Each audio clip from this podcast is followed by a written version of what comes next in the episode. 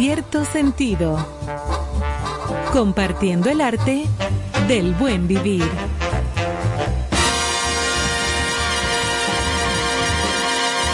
Por estación 97.7. Buenas noches, bienvenidos a su casa. Aquí inicia con cierto sentido. Profesor, no lo pude complacer, no me dio tiempo a ensayar la voz para iniciar hoy cantando un entraste muy bien, muy un bien. villancico. Muy bien, muy bien. Con mi burrito sabanero. Sí, algo así, mira así. Una cosa así bonita. Mañana, prometo mañana, ¿Ah, sí? practicar y mañana. Tú me contarás. Señores, bienvenidos. Jueves 2 de diciembre. Seguimos respirando aires de Navidad. sí, señor. Cada vez más, más movimiento, más tráfico, muchas actividades, el Sorpresas. frito que al profesor Charles le encanta, ponches, Uy, eso sí me gusta. Brindis, aguinalditos. Ahora van a comenzar las mañanitas, las famosas mañanitas que le dan a. Bueno, ya me, le quiero adelantar a todas ustedes, eh, a todas, a todos aquí. Y a todes. Y a todes, que afortunadamente ya se me adelantó mi pago. Cada año yo trabajo en un nacimiento. Ah, sí. Entonces yo me pongo una barba. Ajá. Y él hace de pastor. O Ah, no, de- a veces no de José. es no mi- de José. Ese es mi trabajo principal en esta parte del año. Del año. En el malecón cielo. ustedes pueden bajar a ver O a sea Carlos. que no lo vamos a tener aquí algunos días, algunas noches Algunas no. noches no. Porque estarán en la nacimiento. Eh, sí, sobre todo en enero, cuando vengan los reyes. Tú Tú sabes sabes que que la, una la- vez. la batola que yo me pongo. eh, tengo que- La batola, una Tiene que batola. remendarla. Exacto, no, pero una vez hicieron un nacimiento viviente. Ay. En el Parque Eugenio María de Otto, según me contaron, tú ves, eso yo no lo vi, pero me lo contaron. Hicieron un nacimiento viviente. Sí, y sí. entonces estaba un bebecito, un bebé más Ah, o menos claro. de verdad, acostadito Uy. en su pesebre, toda la cosa. Y el tipo de la vaca. Había una vaca y un buey. Ya. Eso fue verdad. Pero eran gente. Y eran gente y animales de verdad. Habían burritos, qué sé yo cuánto. Sí. A ver, pusieron gallinas, patos. Una serie de cosas, Una muy bonito todo. Sí, el pesebre. Una finca. Y toda la gente, entonces a cada rato veían que el tigre de la vaca pasaba por delante del pesebre. Y como que tapaba todo. Y volvía otra vez el tigre con la vaca. Y volvía el tigre con la vaca. Y le dijeron, pero muchacho, ponte en tu sitio. Y, di- y dijo él, que no, es ella que me está llevando. O sea que no se podía quedar, no, porque No, era porque viviente. la vaca arrancó era, un, era un pesebre viviente. Claro, es ella que me lleva, no soy Muy yo. bien, era un pesebre viviente. No, aquí, se, aquí no, más en este país se ven esas cosas. No, o pero sea, este, tú sabes que me vino a la mente eso porque hay mucha gente que trabaja en esas cosas. Sí. Y, y, o sea, los trabajos más inverosímiles para nosotros, por lo menos, ¿verdad? Son eso, ¿verdad? Que Sí. digo, ¿qué usted trabaja? Como hacía Don Freddy con Sí, la en, calle. en un pesebre. con, con la política es un arte. sí, ¿En qué usted trabaja? Exacto, ¿en qué usted trabaja? Yo le hago los bucles a Glenis Díaz. Sí, eso fue Joaquín una vez. Ay, Dios mío, perdóname. No, no, eso es un palo. No, eso era más. Pero mira, este es el- un país muy especial, como decía aquel comercial famoso Sí. de televisión hace mucho, porque aquí hay cosas que nada más es aquí que pasan. Aquí hay, había un tipo en el malecón que se llamaba el Monkey Man. El Monkey Man. Sí, el hombre mono. El Pero Monkey con Man. lo de Radio Guarachita de anoche yo tengo. Tú tienes, no, pero Sí. el Monkey Man era un tipo que se paraba Ajá. y entre dos matas de coco él amarraba una soguita. Entonces él hacía equilibrio. Del Yo no sé si tú llegaste a ver al Monkey Man, él no, era, era equilibrista porque él caminaba Caminando en su soguita. arriba de la soga y era y, le da- y- y levantaba su picoteo, o sea, le daban sus propinas. Y el Monkey Man un día bebió. Ay. Hasta ahí llegó su No trabajo. hay más Monkey Man. Por eso yo no lo Él se conocí. encaramó en la soguita, pero le fue mal porque goteó de mala Por eso- manera de cabeza. Por eso fue que yo no conocía al Monkey Man. No, yo creo que él, él se detutanó antes de que... Sí, de que yo pudiera De que tú lo conocerlo. pudieras- sabes ver. que nosotros debemos implementar, recordar esos personajes, algunos, ¿verdad? Por ejemplo, Boquetanque. Boca de tanque. Boquetanque se metía El puño eh, entero en el la boca, puño y le entero daba en la vuelta, boca sí. y, y creo que se llegó a meter varias pelotas de béisbol en la boca. Visto por nosotros. Sí, o sea, sí. que no es mentira. Oye el nombre, Boca, Boca de de Tanque. Boca de tanque. tanque. De tank mouth. Tank Mouse. Así es, boquetán. Sí, boquetanque, de tanque. Le comentaba a Ivonne hace un rato que vi a, la- a Sir Paul McCartney hace unas horas, unos días tal vez, allá en una marcha. amigo. Un amigo nuestro, Sir Se Paul McCartney. Lo vi en una, en una marcha en contra de la violencia con armas de fuego y eso. Y él hablaba de, de que él estaba apoyando eso porque, bueno, un su, su, su gran amigo John Lennon murió, ustedes saben, 1980, lo mataron a, a balazos, a tiros. Cónchole, sí. Y Nueva- al Mahatma Gandhi en- también. en- a Gandhi también. Mira, y a, eso y a- es, pacifistas. y a. Indira Gandhi también. También dos, gente Eso, eso no se explica, de verdad, que eso no... No tiene sentido. Entonces le decía a Ivonne que me, me ha chocado un poco porque ya Sir Paul, los cabellos se están poniendo blancos. pero blanco, está, porque si se amarra un pañuelo es una doña. una señora parece. Ay, Dios. Sí, ese Ay, Dios. un hombre. Por eso es que no la invitan. Ah, y tenía, Maca, tenía, también que decirle que me ha sorprendido, esto lo pueden leer en el listín diario, por lo menos la edición virtual, la edición, la página del listindiario.com, que Cardi B, nuestra gran amiga Cardi B, No, también. está en la revista Playboy, pero no mostrando su cuerpo, Sí, ¿no? lo leí. como ejecutiva. Como ejecutiva. yo, yo he quedado estupefactado. Mentira, ejecutiva. esa- eso. Ejecutiva Cardi B. Bueno, ya tú ves. Digo yo, pero Sí. mira. Yo leí otra noticia así similar a la del profesor de una, no tengo el nombre, pero prometo buscarlo en el transcurso del programa. Otra dominicana que escala y está como eje- ejecutiva, estratega de Disney Ah, y sí, de, Disney, Disney, y de ah, O de Star, ¿no? Y- y hay otra empresa importante también que yo me sentí Sí, tan sí, orgullosa sí, cuando sí, vi la noticia también, así mismo, o sea, Oye, que chulo. seguimos brillando, brillando y escalando. Sí, pero mira que La voy a buscar, creo que la de- tenemos en contexto. Porque no es lo mismo salir en foto desnuda que ser ejecutiva de una revista como No. esa. Sí, porque a ella estamos Digo, acostumbrados. no es criticando a las No, que se no, toman no. su foto ni nada, Por ¿eh? ejemplo, porque aquí no somos ni puritanos ni moralistas. Ella ¿eh? apareció en No, el pero es otra faceta de ella, Ella es otra es conocer faceta. otra ella faceta. apareció en el video de Maroon 5, ¿Más quién? eh, Maroon 5, Ah. donde eh, aparecen muchas mujeres, ahí aparece Jennifer López. bueno, ESPN, la Ah, otra ella- empresa, ella perdón. Sí, porque es la misma empresa. Acuérdate, acuérdate que E ESPN está bajo la sombrilla de Disney. O sea, Disney es la dueña de E ESPN. Es que es un monstruo. Es- es- por eso es lo que decía anoche. Es un monstruo. Que es el estudio de cine más grande y más poderoso del Del- mundo. de la bolita del mundo y el potecito Del- de sangre. Porque ellos compraron a Fox en casi 80 mil millones de dólares. Yo estuve ahí cuando se contó dólar por dólar. Uno, dos. Carlos, bebe, tómate El un buche de agua, por favor. Ejecutivo también. Tenemos que agradecer la sintonía que ustedes nos dan, el privilegio de llegar a cada uno de ustedes todas las noches con mi- estos maestros que tenemos en cabina, con lo que se aprende tanto. Diga usted, Manuel, ¿verdad que sí? Sí, Emanuel, nuestro Emanuel, técnico, sí. ingeniero de sonido. No, no, no, gracias. El profesor. Chief Ay, mira. Master Control. Oh my Una God. consola sofisticada. ¿Qué, ¿Cuánto tiempo tú duraste, Manuel, aprendiéndote esta consola? Oh, Son tuvo muchos 10 años aquí. Harvard. Eh, 10 años estudiando esa consola. Digo que un día, mira, muchacho. Qué muchacho más ameno. Pero muchacho. Pero La- tenemos mucho contenido, es jueves que se viste con cierto sentido de cine, entretenimiento, estrenos, cartelera y la nuestra cultura y nuestro viaje de Navidad que continúa Claro cada que noche sí. en el mes de diciembre. Ustedes saben que siempre tenemos nuestras cápsulas de Viviendo sí. en Valores. Y hoy eh, tenemos en nuestras capsulitas eh, algo muy importante también. Hay cosas que uno no las toma muy en cuenta, pero sí son importantes. Y nosotros somos parte del protagonismo de la misma ciudad. No podemos achacarle la responsabilidad a los ayuntamientos nada más, a la policía nada más.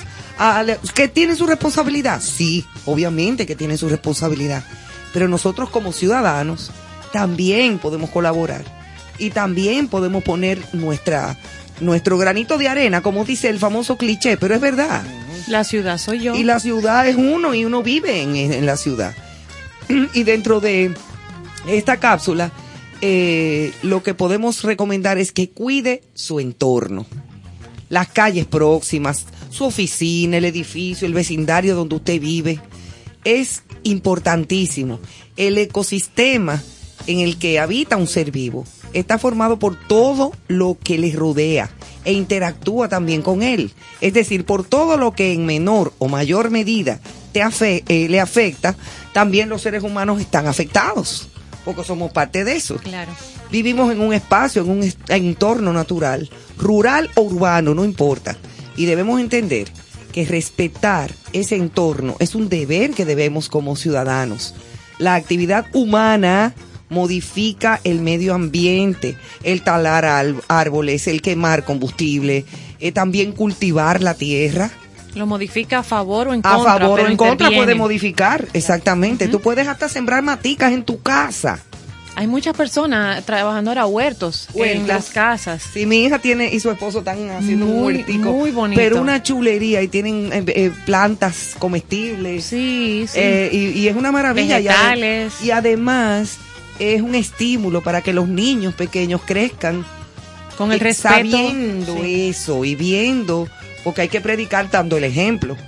Entonces los niños cuando ven que en su entorno tiene padres, amigos, gente que siembra un árbol o que las pone incluso ellas mismas a sembrar una matita, le explica el el- lo que son las raíces de las plantas, cómo necesitan beber agua para poder estar vivas, eh, el no botar basura en la calle.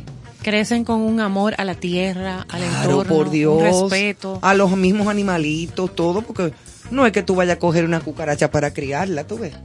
No. ay, qué linda mi Ni- cucaracha, Ni, no. los, ni los mimes, que no son tus amigos. Claro, pero no, no, no, no le vamos a hacer tampoco daño a nuestra, a nuestro entorno. Así es que yo creo que eso es importantísimo, el poder eh, eh, cuidar nuestro entorno, repito, en cualquier momento, a cualquier hora y todos los días del mundo. Si colaboramos todos, podemos hacer una mejor ciudad y un mejor país. Totalmente. Bueno, yo trato de, de esas pequeñas cosas ponerla en práctica día por día. Sí, porque es la cotidianidad la que hace eso. Yo no puedo ver en mi casa, por ejemplo, un- una llave de agua goteando. No. De inmediato yo digo, no, no, tenemos que arreglar esto rápido, yo no puedo ver eso. No, no, no. ¿Tú sabes la cantidad de Yo- gente que no tiene agua? Yo Eso no es correcto, exacto, en el es planeta. yo, yo no, yo en mi casa si encien- no enciendo más de un bombillo de noche. De- Más de un, yo no puedo encender más de un bombillo. Yo tengo que practicar el, el no Uh, dejar yo en eso soy, no puedo dejar televisores prendidos. que- no, yo salgo de mi casa. No me gusta eso. eh, y lo único que se queda encendido porque no se puede desconectar la nevera. Exacto. Pero después, Sí. Ahora eso- cuando yo llego, yo uso lo que tengo que usar. Claro, exacto. Sí, tengo que Son hacer ese- yo pequeñas tengo que cosas. hacer ese esfuerzo. Eh, no tirar basura en Lo la admito. calle. O sea, son pequeñas cosas, pero que si mucha gente la- lo, hace- lo exacto. practica. Se convierte en algo grande. Exactamente. Eso que es 10 así. millones de personas decidan cuidar su entorno. Eso es lo que han hecho, Ah. eso es lo que han hecho sociedades como las japonesas, donde hay un respeto por la naturaleza, Claro. por todas estas cosas. Japón lo que es un archipiélago, son muchas islas que están conectadas por muchos puentecitos y muchas cosas. Sin embargo, esa gente, y mira, fueron, le tiraron, le, le jondearon en buen dominicano dos de las grandes de aquel tiempo. Pim pam. Dos bombas Dos atómicas. bombas atómicas le dejaron caer. Y Ya lo sabes. y mira cómo esa gente Dejaron el claro en Hiroshima y Nagasaki. a cada rato Resurgieron. un tifón o un ciclón. Un Tiembla la tierra tiembla cada la tierra, rato. Y esa Tsunamis. Gente, y esa gente se levanta. Resurgen. Se- Óyeme, y o sea, qué paciencia tiene esta gente. Qué mira, disciplina. Qué disciplina. Son miles de años en eso, mi amor. Sí, porque ellos fueron, ellos tienen una población de cerca de 122, 125 millones, sí. La población de Japón es grande. Pero sin embargo es una de las más organizadas del, Del mundo, sí, por- si no la más. No, eh, ellos, ellos eran detrás de la economía norteamericana, que es la número uno. Ellos eran la número dos, hasta que llegó el gigante y le dijo, no, pónteme al tercer lugar. Pues llegó China, los chinos, que eran, que eso era prácticamente de eh, rural, Sí. pero todavía a principios del siglo XX, 1907, 1910, los chinos andaban los hombres con la, la- la cola que les llegaba. La sí. Sí, una Y no colita. se podían cortar esa cola. Para cortar de la cola tenía que pedir un permiso del emperador. Para que lo se ¿Tú te imaginas así. qué castigo? Que tú lo agarres durmiendo. Digo, crack. una, una tijera, fue. Es que son- Te van a caer la cola tuya, ¿dónde Ay, está? y tu cola. Ay, China- mi madre, en ese ambiente sí y en esa disciplina crecen esos niños que son el futuro de esa generación y se va pasando de, generación en generación. O sea, Ujú. ¿Tú viste la película El último emperador? Claro, ah, sí, la de Bertolucci. La de Bertolucci. Y Bernardo Bertolucci. Tremenda peliculaza Claro, esa, claro. ¿eh? Del- Uy, sí. ¿Cómo, cómo, cómo era el, el- el vivir así? le, como- deja- le dejaron filmar ahí en una zona. Sí. ¿Sabes que eso es eso? No dejan entrar a nadie. No, es que es ahí. una ciudad sagrada. Exactamente. y Una ciudad que- sagrada. Y a Bertolucci, que ya falleció, un gran Sí. director italiano, le permitieron eh, filmar eso. Filmar en, ese, en esos lugares algunas cosas. Exactamente. Otras las recrearon en estudio, emperador. es que pero fue tremenda la película en, en aquel momento. Exactamente. Bueno, señores, pues volvemos a la Navidad encendida. Christmas. Christmas time. No, no tenemos a Don Néstor para no van a colocar la canción otra. Ayer dos veces. Sí, no, ¿Cómo es que se llama el tema, profesor? Pero el de, el de, De- George Michael. Eh, La- Last Christmas. Last Christmas. Last Christmas, pero que Néstor llora. Sí, sí, ya. Él se le agua en los ojos y hace como una moriqueta. Ay, Él está ay. de camino, esperemos que venga pronto. Gente así. Así es que ya lo sabe. Bueno, señores, y desde ayer estamos escudriñando sobre algunos países y arrancamos con qué entonces. Iniciamos, ah, para los que no, no han sintonizado o no conocen la dinámica que ha tomado con cierto sentido para diciembre. Ayer estuvimos en Quisqueya la Bella, abrimos Quisqueya, en antes casa. en Puerto Rico. Sí. Estuvimos en Puerto Rico. Y entonces eh, las tradiciones, aquí se gozó muchísimo ayer. Sí, de ayer esas se hablaron de costumbres y cosas. tradiciones dominicanas de la Navidad. ¡Ay, el nacimiento!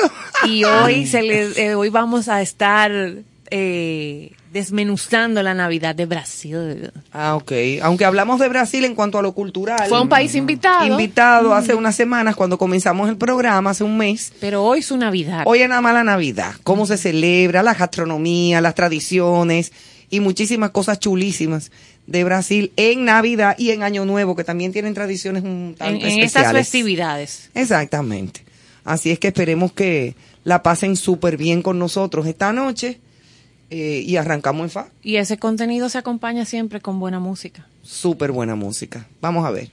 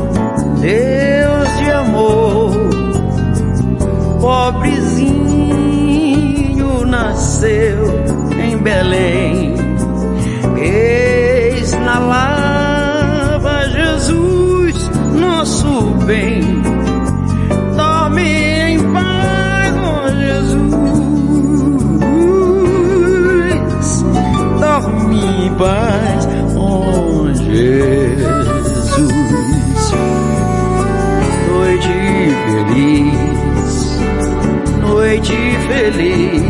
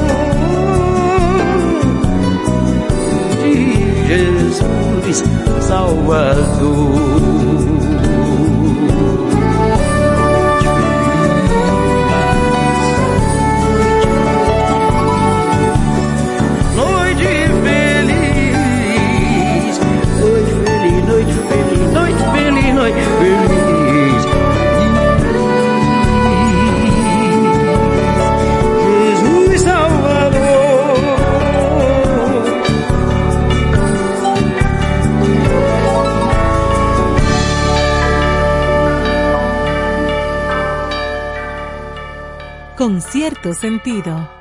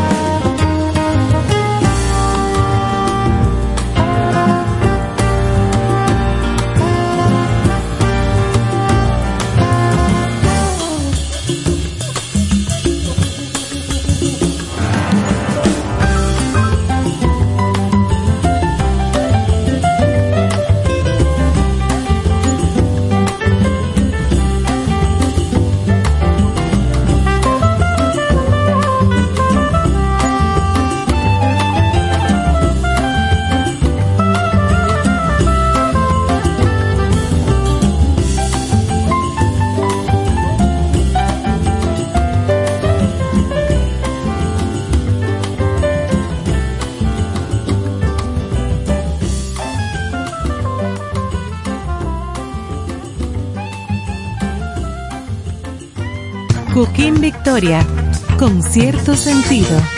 Muchísimas felicidades a mis amigos de Concierto Sentido. Gracias por compartir el arte del buen vivir. Enhorabuena, ya nos vemos. Hello, hello, hello, hello. Un abrazo bien fuerte a todos mis amigos de Concierto Sentido. Gracias por compartir el buen vivir y la buena música. Chichi Peralta les quiere un saludo a todos sus seguidores y enhorabuena, eso va a ser un éxito. Dios le bendiga. Con cierto sentido. Estás escuchando Con cierto sentido.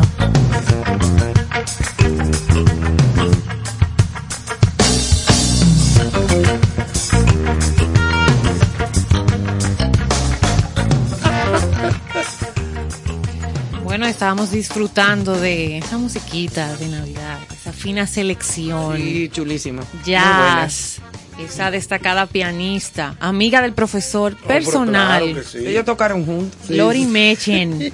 Lori Mechem. Ese fue el, el corte, el último corte. El último corte. sí. Christmas is coming. Muy Lori Mechen. Muy- muy buena lindo. pieza, muy buena Recuerde que pieza. vamos a tener música brasileña, pero de Navidad. De Navidad, eh, de todo tipo de música, eh, o sea, puede ser jazz, puede ser instrumental, puede ser cantada. Y música de Navidad en general que siempre salpica a la programación. Por supuesto, porque Ivonne, dime cuál es tu merengue dominicano navideño favorito. Yo traigo la salsa para tu lechón. Pero ¿por qué?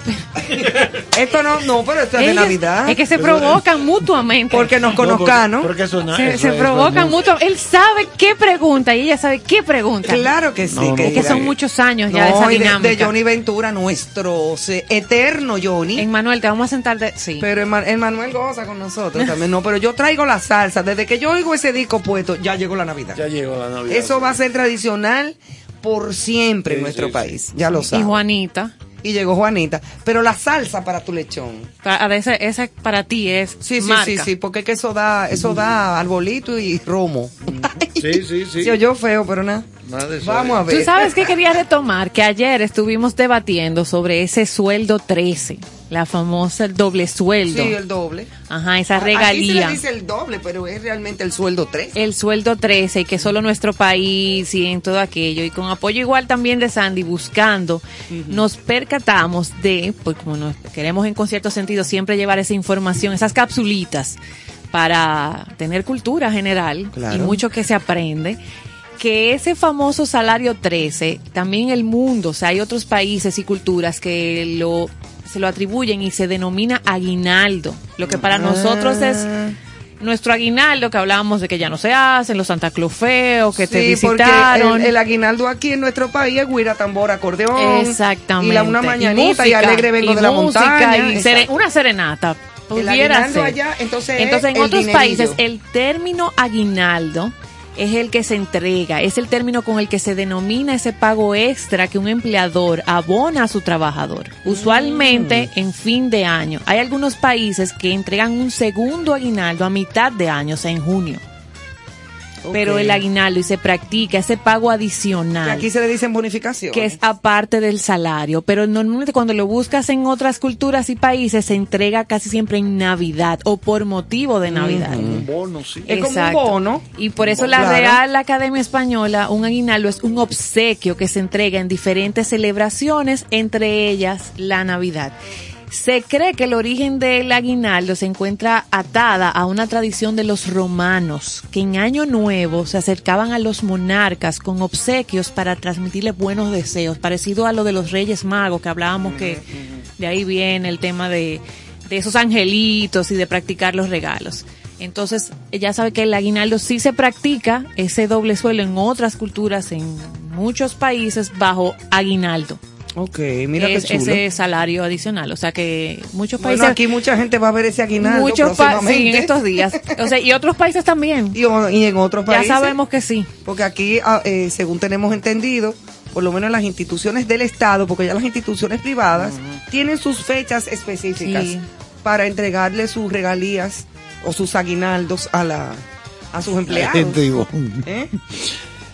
hay, hay empresas Hay empresas que, son duras. Que, el truño se le ve al dueño. con- Es que es llega la difícil, hora- es que- ah, pero es es que que eso es sí, así, porque sí. que eso, eso no es por llega ley. la hora de sol. Pero eso es por ley, eso tiene que hacerse. O sea, cuando tú tienes una empresa establecida, claro. Sí, formal. pero es verdad lo que dice el profesor, no, siempre, no están muy contentos. ¿no? No, a veces no, yo, están lo, yo lo contentos. sé, Duele, yo lo duele, sé, sí, sí. porque dice, entonces te lo dicen. Grinch. No, no me gusta mucho esta época. Ay, desde que le dicen diciembre, ponen truño. Pero aquí en, las- en las instituciones del Estado, tengo entendido que van a comenzar a dar los, Sí, eso ya esos regalos días, la, a partir del día 6. la calle ya se, se va, se siente. Se siente, se siente, el doble está presente. Tú ves, Manuel ya ¿Alguien subiendo trajo, sus alguien manos. trajo galletitas? No, no, no hay galletitas. Oigan esto, ¿cómo se celebra la Navidad en Brasil? Adentrándonos a la Navidad en Brasil, la cultura brasileña está compuesta por diversidad de minorías étnicas y por una fuerte influencia europea, como ya aprendimos Sí, cuando, cuando lo- hablamos de- de- del país. Exacto. Eh, debido a su pasado como colonia portuguesa que conforman las tradiciones navideñas del país. Tanto en las ciudades pequeñas de Brasil como en las grandes, las celebraciones son muy parecidas a las de Europa y América del Norte. A pesar de las altas temperaturas que se pueden alcanzar en diciembre. O sea, Es digo, caliente en Brasil. Sí, Brasil es bastante caliente. No faltan las clásicas decoraciones navideñas, eh, con todo lo que nosotros conocemos. O sea, el arbolito, el, el Santa Claus, los muñequitos de nieve. Aquí yo no pongo muñecos de nieve en mi casa porque aquí no cae. nieve. Allá con ese calor tampoco. Allá tampoco en Navidad. Desde Boa Vista hasta Porto Alegre Todo en se Brasil, viste de Navidad. todo se viste de Navidad y sobre todo a mí lo que más me gusta de las decoraciones navideñas, a mí particularmente, son las luces, los bombillitos, las lucecitas, sea de cualquier color, pero ha- y hay decoraciones Sí. preciosas ahora en muchísimas casas Sí. y en edificios con decoraciones muy bonitas.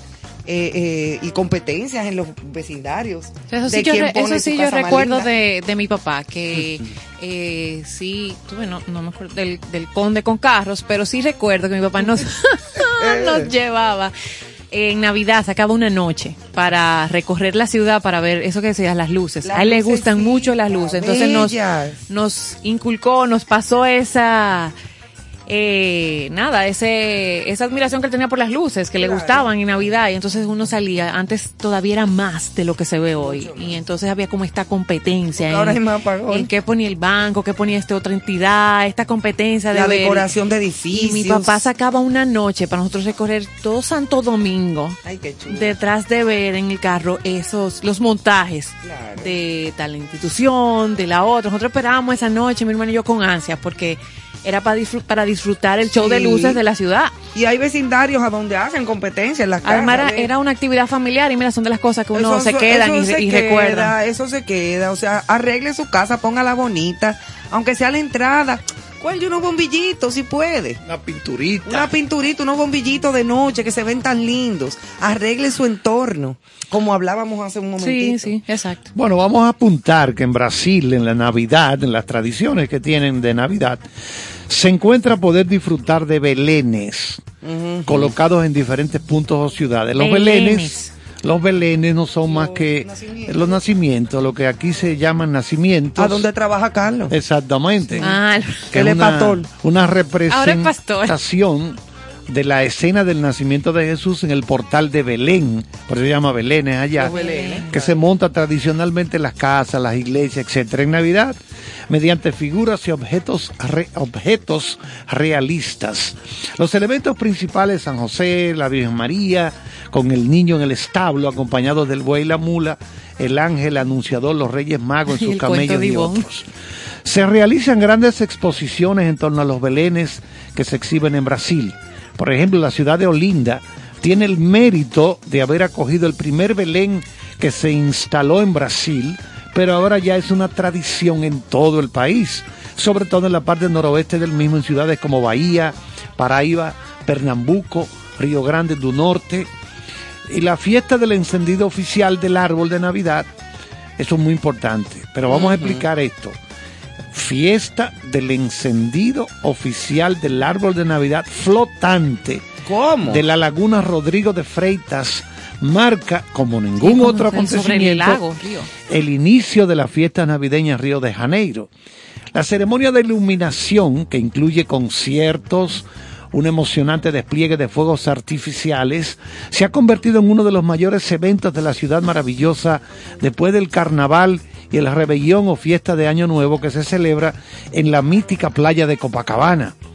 Pero el árbol del 2014, aparentemente ese año, se fue tan grande la, el espectáculo que quedó inscrito en el libro de récord Guinness como el árbol de Navidad flotante más grande del mundo. Y debe ser el único. Yo no había escuchado árbol Bueno, flotante, flotante, de Navidad. 85 metros de alto, el equivalente a un edificio de 28 plantas. Diantre. Imagínense qué... ¿Qué edificio aquí tiene 28? Bueno? Bueno, yo no hay tantas, ¿no? No, No hay Ah, pero, pero No, más grande que, que el no. Banco Central Sí, yo creo que exacto. y que cualquier edificio de esos altos. Pero oigan estos otros datitos. 3 millones de bombillos. y poco me los hallo. 3 millones. millones, no 3 mil, no. Tres, Tres millones, de, lámparas. lucecitas. 120 kilómetros de mangueras luminosas. Ah, como las de LED. y Exacto. 542 toneladas de peso. 542 toneladas de peso. Pone, ¿Cómo ponen a flotar No ese pájaro? yo me imagino que eso lo llevaron por partes, lo fueron armando por partes. Claro. Es una enorme estructura metálica Exacto. que descansa sobre una plataforma de 30 por 30 metros sobre la laguna. Oigan eso. Oh, pero ¿y quién mandó esto? Ah, pero el profesor solo tiene que ver, Ay. de pedir. ¿Y quién mandó esto? Ah, pues parece que mandaron, oigan eso. Ah, no, pero yo voy a... ¿Tú que estaba pidiendo Ay, ay, galletica? sí. Ay, pero esto sí es bueno. Sí, ¿Y pero, oh, pero ¿Y termina quién la noticia, va a comer él ahora. Mira, Ah, agradecerle a los, a- co- a los coproductores que Ay, Virgen escuchando del el programa hacen llegar... ¿Qué vamos a pedir, Ivonne? Sí, no se sabe. Bueno, yo voy a pedir una langostica. Sí. Ay, no, mentira. A ver si nos, a ver si nos llega. Óyeme, pero qué interesante. Y, y déjame buscar aquí, tengo en mis notas, el origen de ese árbol de Navidad eh, flotante de Río de Janeiro. Una cosa espectacular. No, pero con 3 millones de bombillitos. Exacto, es el más grande, como dice Carlos. 28 plantas. Una de Navidad altura. de luz y acompañado por mascotas de los Juegos Olímpicos y Paralímpicos. Eso fue el, en el 16. Hace poco. Exactamente, hace unos cuantos años, pero, pero poco tiempo. Eh, se inauguró con más de 200 mil personas que se congregaron para vivir una ma- maravillosa fiesta de música, luz y color, como cada año. Y el árbol se enciende todos los días al caer la tarde hasta el próximo 6 de enero, que es el Día de Reyes, como aquí, que tiene más o menos la misma tradición. La misma tradición de, Porque de ya días. después que aquí dejaron los reyes, pues ya, aunque mucha gente espera de que la vieja Belén, pero yo nunca le vi. Nunca yo he visto a la vieja Belén. Entonces, pero esto de que para el que no le dejan, de que no, que la vieja Belén te va a dejar algo. Mentira. Nunca deja nada. Ay, sí, la viejita Belén. La vieja Belén. que yo Eso, eso que se quedó, que nunca llegó, que se lo nunca- que adjudicaban no a la pobre viejita. nada, le- ajá, pero la Sí, vieja nunca la viejita y yo no nos llevamos Qué bien. cosa tan terrible. Ya lo sabes. En la tradición de levantar un enorme árbol de Navidad flotante en la laguna Rodrigo de Freitas. Ah, es una laguna. Nació, es una laguna. Nació en el 96, en 1996, bajo el auspicio de la compañía de seguros Bradesco.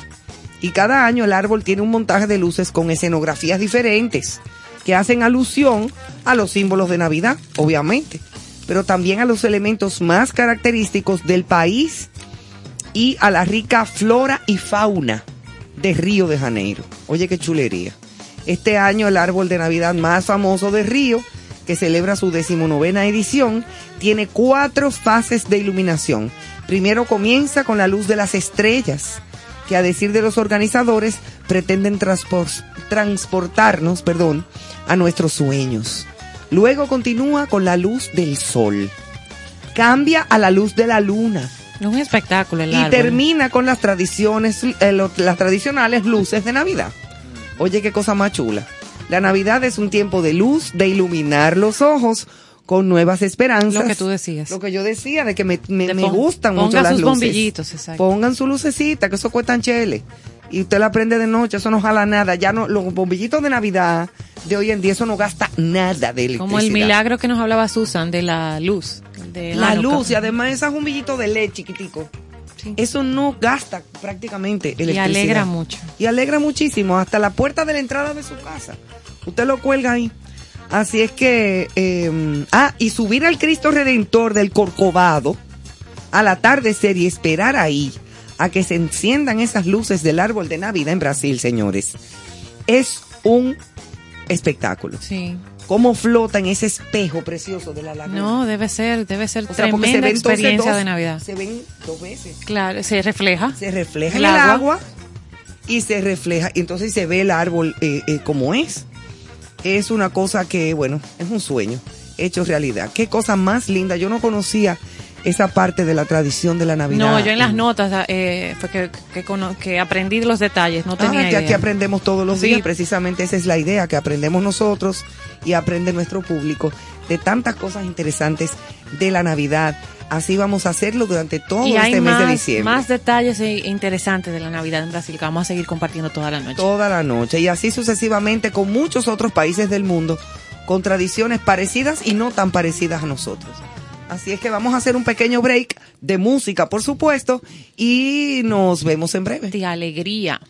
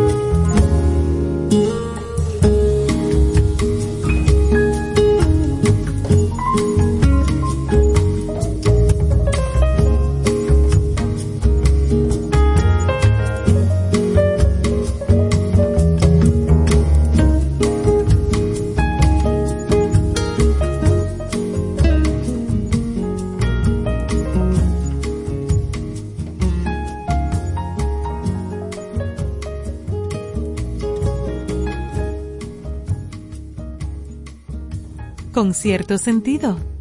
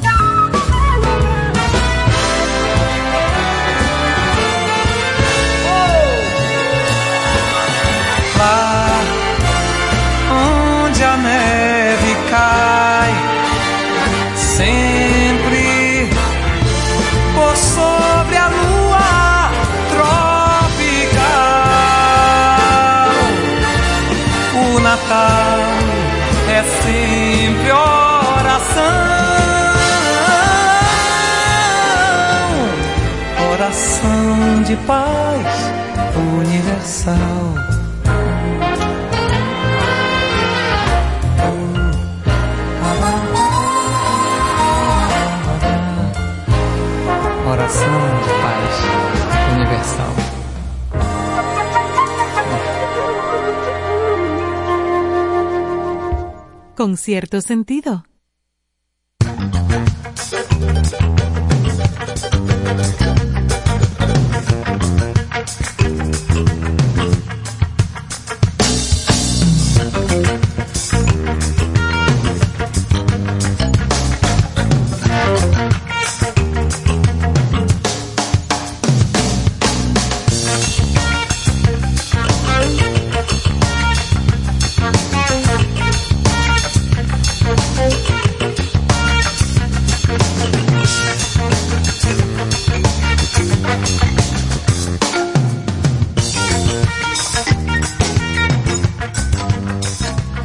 Estamos de vuelta con ustedes, amigos. Gracias por mantenerse en contacto directo con cierto sentido a través de estación 97.7. Hablando de las tradiciones navideñas en Brasil, que es un país que ya conocemos bastante, y así continuaremos haciéndolo durante todo el mes de diciembre con diferentes países del mundo, tradiciones y todo lo que tiene que ver única y exclusivamente con la Navidad. Porque en eso es que estamos, en, En Navidad. Navidad. Cuéntame, Joana. Mira, Brasil se toma la Navidad muy en serio, porque un arbolito de 28 pisos de altura, como compartía el profesor, y 3 millones de bombillitos. Pero oye esta otra eh, tradición en Brasil para la Navidad. La fiesta de Natal Luz se llama. Fiesta de Natal Luz. Natal Luz, así Luz, mismo. En. Gramado. Que se le recomienda mucho a todo el que va a hacer turismo en Brasil y que decide hacerlo en Navidad, o sea, en noviembre, diciembre, en festividades. Esta fiesta inicia el primero de, de noviembre, eh, normalmente ya para noviembre, y es uno de los eventos más esperados en Brasil. Gramado es la hermosa ciudad del sur de Brasil. Entonces tiene este evento sumamente interesante con este espíritu navideño, pero ¿qué lo hace tan llamativo? Bueno, que es una fiesta que dura, dime un aproximado de días, No tengo idea. Dos semanas. 74 días, profesor. 74 días, esos son más de dos meses. 74 días que invita a quienes puedan ir de vacaciones a disfrutarse toda la cartelera en Gramado para poder eh, tener una experiencia de Navidad totalmente eh, genial. Se, se elabora hasta el 13 de enero, se arranca en noviembre, ellos deciden qué día de noviembre la inician y llega hasta el 13 de enero aproximadamente. Es una fe- es la fiesta temática más grande de Navidad e importante de Brasil y se considera también del mundo. O sea que por eso te decía que Brasil oye el arbolito y ahora esta Claro. fiesta de Pero 74 son se- días. 74 días en fiesta, no la aguanta nadie. ¿Cuándo es que arranca? ¿En qué mes? Noviembre. En noviembre. Ellos deciden en qué día hasta el tres 13 de enero. Es- No, no, pues yo me muero. Esto inicia en, eh, desde el año 1986, que se quería revitalizar la fiesta de las hortensias, muy tradicional en la ciudad que fue la punta pie inicial del Festival de Cine de Gramado, del que también eh, cuando estuvimos en Brasil creo que lo mencionamos un poquito. Y hoy es un eje importante del turismo en Navidad de Brasil. Hay, ¿qué, ¿Qué pasa allá? Hay un espectáculo de luces, toda la ciudad está adornada, todo se viste para la ocasión, eh, el pueblo es muy hospitalario de esta ciudad y hay una mezcla de actividades y toda una cartelera. Van a encontrar centenares de shows, obras de teatro, conciertos, desfiles temáticos, exposiciones eh, de diferentes géneros, eh, también musicales, o sea, toda una cartelera por 74 días en, Yes. en torno a la Navidad. O sea, que esa ciudad después, de, eh, cuando llega noviembre, ahí no se hace más nada. Bueno, tú sabes otra cosa, los rituales, que es un clásico entre las tradiciones de la Navidad en Brasil. Aquí se hacen muchos rituales también, ¿eh? Sí, conversábamos ayer Aquí de hay muchos mucha de gente ellos. de los rituales y de ponerse ropa interior amarilla, roja, al revés. Hablamos del incienso, Hablamos del de incienso para despojar. sí, sí. Pues los rituales, un clásico entre las tradiciones de Navidad en Brasil, en casi todos los lugares del mundo también la entrada de año conlleva ciertos ritos o costumbres. Pero en el país sudamericano son especialmente numerosas. Así los, brasi- los brasileños suelen vestirse de blanco para esperar el año nuevo. Ah, Sí. Ellos es blanco. Eso yo lo sé, el blanco. O sea, en Brasil, todo el mundo que va a la playa y que espera el año nuevo, aunque no sea en la playa, tú ves a todos vestidos de blanco y eso es lindísimo. Sí, debe ser muy, debe ser muy bonito. Muy Sobre chulo. todo esas playas. Sobre todo. Hay mucha gente que espera la... Incluso aquí Ahí yo he visto a mucha gente que, que espera el año nuevo vestido de, el- de, de- de blanco. Que allá Mira, se me le suena dice- interesante Brasil para un turismo de Navidad. Claro que sí, Sí, como muy que sí. chulo. Muy chulo. Igualmente, los que celebran la llegada del año nuevo en la playa se adentran en el mar y tienen que saltar siete olas. Ah, otro, es un ritual. Otro allá. ritual. O sea, después que llegó el año nuevo, tú tienes No que como brincar. aquí, de espalda, tírese. No, No, en cruz, en cruz Ajá, para atrás. Tú te tiras en cruz para atrás, tienes que saber si no le cae una gente arriba. Ajá. Sí, pero allá es brincar siete olas. Eh, la vas contando, no para hacer que te ahogue también, mi hijo, así que cálmense. Eh, me imagino que es importante que la playa tenga sus olas. que tenga sus si olitas, aunque sea no una hay. olita chiquita, Sí. porque no tiene que ser tampoco de que, que en, en, en Hawái, saltando olas, ¿tú te imaginas? Al parecer, junto a estos rituales, también es una costumbre entre los cariocas, entre los brasileños, dar, dar tres saltos con una copa de champán en la mano. Oh, al dar las 12 de la noche, o sea, son las 12, Con espérate. tu copita No me felicites, tú a, tú a, tú a tres brincos, con la Mm, copa en la mano. Eso es parte de la tradición. Yo no había oído eso. Yo no, te digo que, que me suena a un- una experiencia navideña muy. Como si de año nuevo, sobre todo. folclórica. Ujú. Sobre todo, esparcir flores amarillas por las habitaciones de la casa. O sea, pétalos de flores Ah, amarillas. no son incienso, sino flores flores amarillas. pe- amarillas. Y guardar siempre la ropa del lado derecho.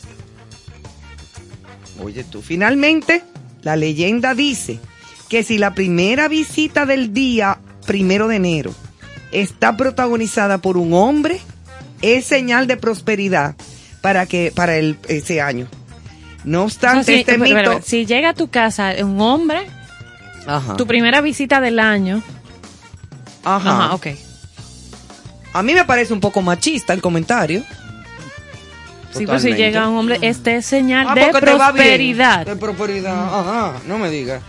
Eso, ¿Y seguro, eso ha- qué tiene que eso ver? seguro ha tenido sus protestas ya en estos tiempos, Estoy allá en Brasil. seguri- Segurita. segurísima que sí, porque ven acá, dime. Y si se me aparece una amiga mía, y chévere y bien. No, no hay prosperidad. Ah, no, hay prosperidad. no, Tiene no. que ser un hombre. Hay hombres que azaran, ¿eh? hay hombres que azaran. Sí, señora. O sea, eh, no- y no estoy hablando de las relaciones sentimentales, en todos los sentidos. Sí, claro. Hay hombres que azaran, o sea, que no se lleven de eso. Eso fue lo único que no me gustó. Bueno, Pero después lo otro está muy bonito, las flores amarillas, los saltos en las olas y toda la cosa. tenemos que la cena de Nochebuena, allá en Brasil, ¿verdad? Por lo general sigue las tradiciones clásicas de preparación del pavo asado, como los norteamericanos, acompañado de jamón y verduras. Mm. Por supuesto, los más católicos aprovechan esa noche, Nochebuena, Ese es tu tema. para asistir a la misa do gallo, o sea, do galo, la mesa del, la Del misa gallo. del gallo. Ah, Celebración que termina en la madrugada del 25 de diciembre. Durante el día de Navidad muchos brasileños también asisten a misa, aunque estas suelen tener lugar al atardecer. Antes disfrutan de un día de descanso, tal vez en la playa, y de la llamada sella de Natal. Lo más especial del 31 de diciembre son los fuegos artificiales que deslumbran en el año nuevo. Los más famosos están en la playa de Copacabana, en Río de Janeiro, que iluminan el cielo durante más de 15 minutos a ritmo de música y espectáculos Eso debe, en Samba, arena. eso esa debe- samba eso ahí. debe Putu, ser. putu, putu, Y la- putu, y- putu. y los De verdad que me llama mucho la Qué atención. chulo sí, tiene que debe ser. muy de bonito. ¿eh? Gente de todas las edades, todas las culturas, todas las religiones se acumulan a las orillas del mar bailando y viendo las tradicionales rituales de candomblé, baile propio. Recuerden el candomblé es como el equivalente a la santería en Cuba. Exacto.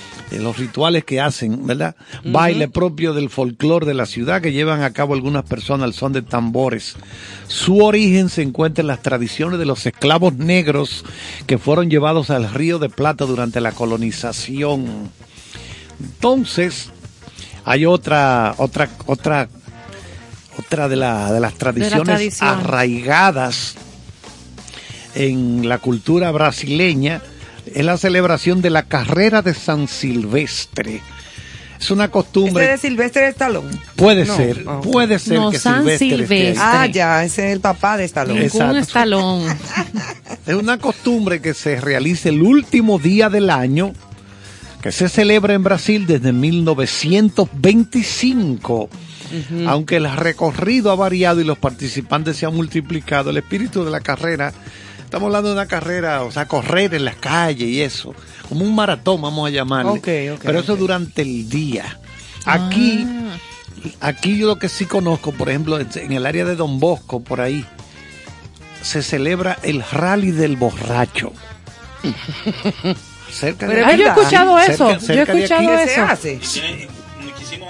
Bien, Bueno, Ah, ahí, viene- mira. 50 años, dice Manuel. No, pero eso. ahí viene gente. Creo que ese es el, el 31 que se o celebra. sea, ve quién está, eh, los borrachos que corran. ¿Cómo, se llama cómo el rally del borracho. El rally Mira, del sí, borracho. Sí. ¿O es quien beba más? Sí, Rally del Borracho. O sea, ver. 31 de diciembre, una tradición de más de 40 años en Don Bosco. ¿Y en qué consiste? ¿El que beba más o el que corra borracho? Se ¿Cómo la dan cosa? la- compartir despedida del año actual y darle la bienvenida al año Nuevo. nuevo. Pero ahí está el humo ya. Mira, eso no. Y Ahora, mucha gente. Habría que ver si con la pandemia se ha realizado, pero dame, dame supongo data. que el año pasado si es no que se van, hizo.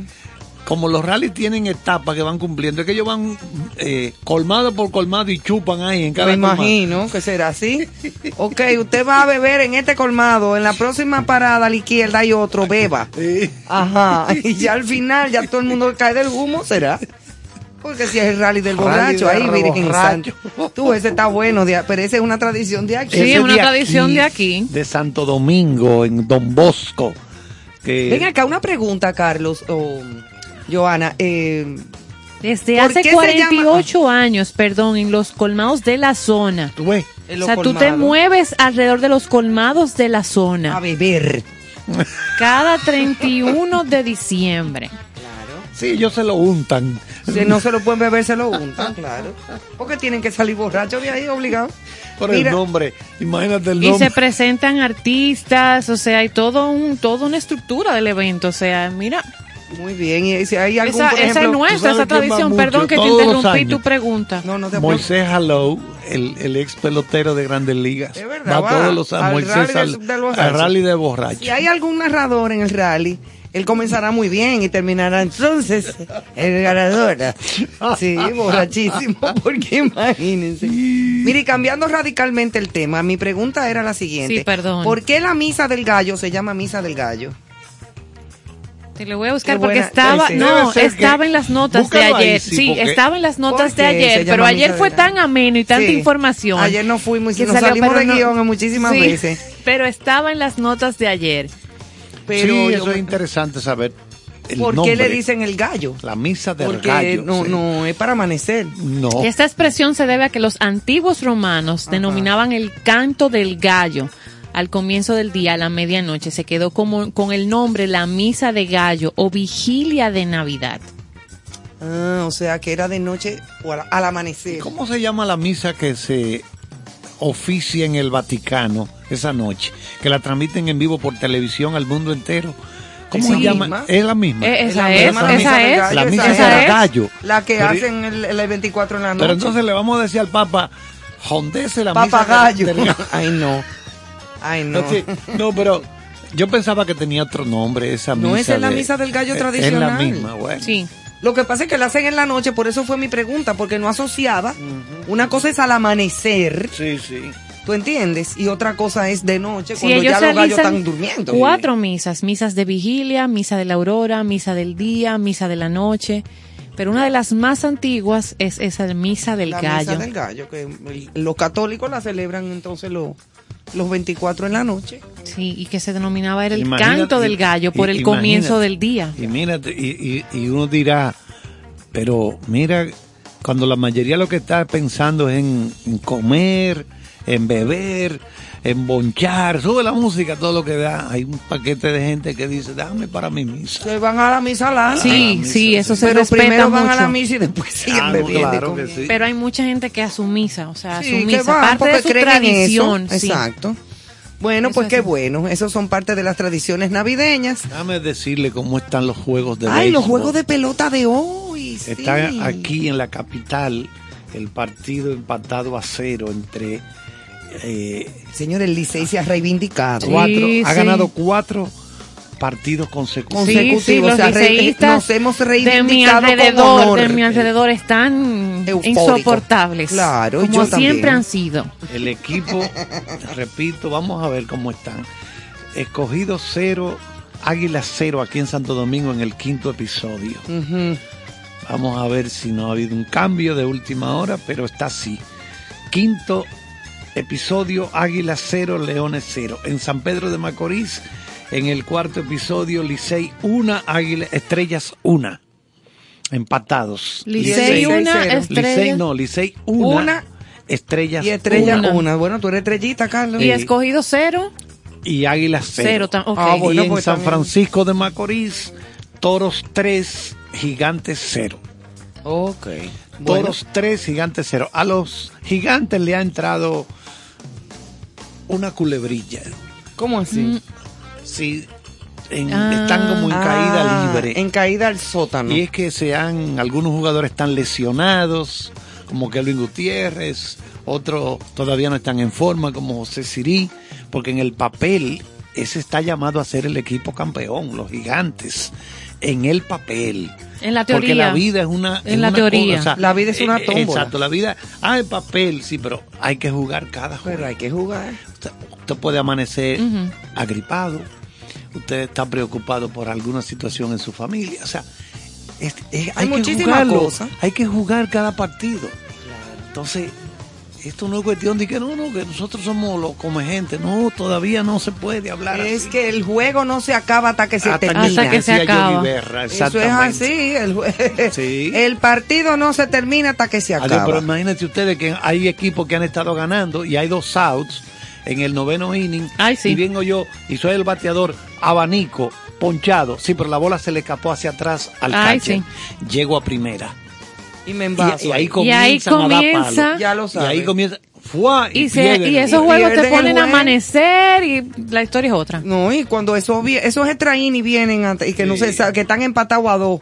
Sí. O lo que sea, muchachos. Ahí se ha amanecido. Eh, Carlos sí sabe de eso. Sí, total. ha narrado El- tantos el profesor. partidos.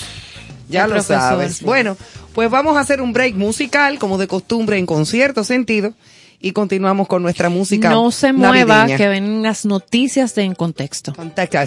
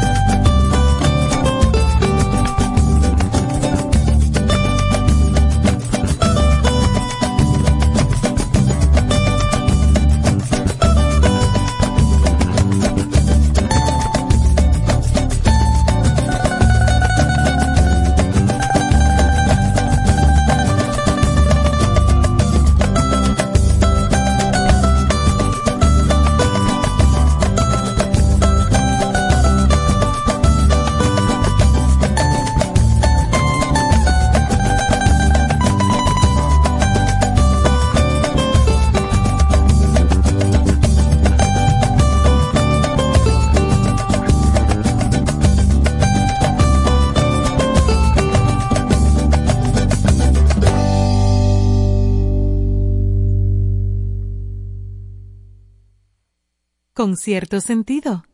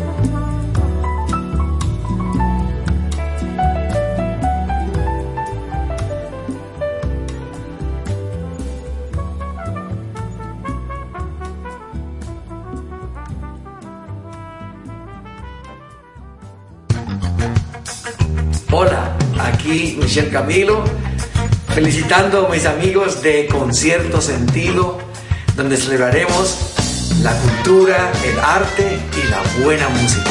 Con cierto sentido. Hola, les saluda Néstor Torres. Estoy bien entusiasmado con cierto sentido. De lunes a viernes, de 8 a 10 de la noche por 97.7, se celebra el arte, la cultura y la buena música. Felicitaciones con cierto sentido. Ahora, en contexto. Con cierto sentido.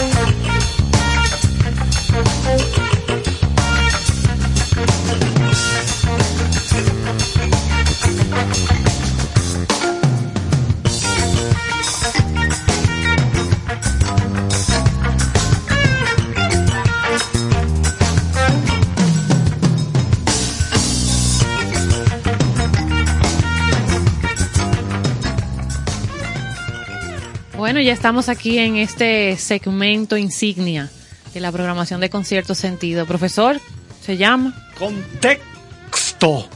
Sí, pero un lo con- dijiste como muy serio. Un contexto muy eh, especial. No tiene que ah, esta noche. recuerda que tiene que hay que guardar energías para los, para los para los pesebres, para los pesebres. Y le damos la bienvenida a nuestro querido Néstor Caro, que está en cabina ya. Se le- completó la le mesa. cogió un chin la hora, pero no importa. No, no me cogió la hora. Estaba trabajandito. No, que yo soy el tipo que, que busco el sostenimiento de esta Usted está, en empresa. lo- usted, está, usted está en los pesebres también, también en los trabajando. Sí, pesebre no, por yo actué, casualidad. yo actué. En los belenes. Sí, por ejemplo, aquí había un... Porque en Brasil se aquí llaman había un belenes. pesebre, aquí había, ajá, los belenes, pero aquí había un pesebre muy especial de una institución bancaria que me contrató en una ocasión. Entonces yo creo, pero me, me dieron un papel que, que yo no me merecía. Claro, porque era uno de los reyes. Ajá. Me, me dieron un betún negro. Ay, una barba prieta. Una barba prieta, exactamente. Pero yo lo cogí porque son experiencias que hay que vivir. Yo sé que usted, profesor Charles, así también. Usted No, participa yo- en esas actividades. Claro, cla- cada año. Ya, Carlos ya- fue vaca una vez. Sí, no, yo ya este año voy a hacer de burro. Sí, un burro, entonces. Lo único que le pido a los compañeros es que eh, no, no, me, no me lleven mucho por el, por el set. Que Ya. me- por ejemplo, el niño que está en el pesebre, que no me mueva mucho alrededor del pesebre. No, porque porque puede- es un problema. Puede asustar. Porque como Mira, burro, muchachos. Yo, yo tengo muchos amigos de corta estatura que pudieran ser el niño Pues- Jesús fácilmente. Ay, sí. Voy a hacer una lista. Ay, Dios mío, qué malos son estos muchachos. Vamos a ver, Joja, ¿qué tenemos en las efemérides Mira, de una hoy? efeméride, no el motivo, pero muy interesante o muy bonita cuando eh, me di cuenta que el 2 de diciembre se conmemora el Día Internacional de la Abolición de la Esclavitud. Y aunque hoy se practican eh, formas modernas de la esclavitud contra la que también se sigue luchando, pero Que no bueno, debe ser. que no de- pero se sigue Claro. luchando. En un 2 de diciembre, márquelo ahí, se conmemora el Día Internacional de la Abolición de la Esclavitud, eh, donde la Asamblea General de la ONU firma un convenio para la represión de la trata de personas y de la explotación de la prostitución ajena para parar. Entonces, esa es la efeméride de que estamos compartiendo en la noche de hoy. Qué bien, interesantísimo. Noticias Em, de hoy, Bueno, de las noticias que de hoy, Néstor. muchas.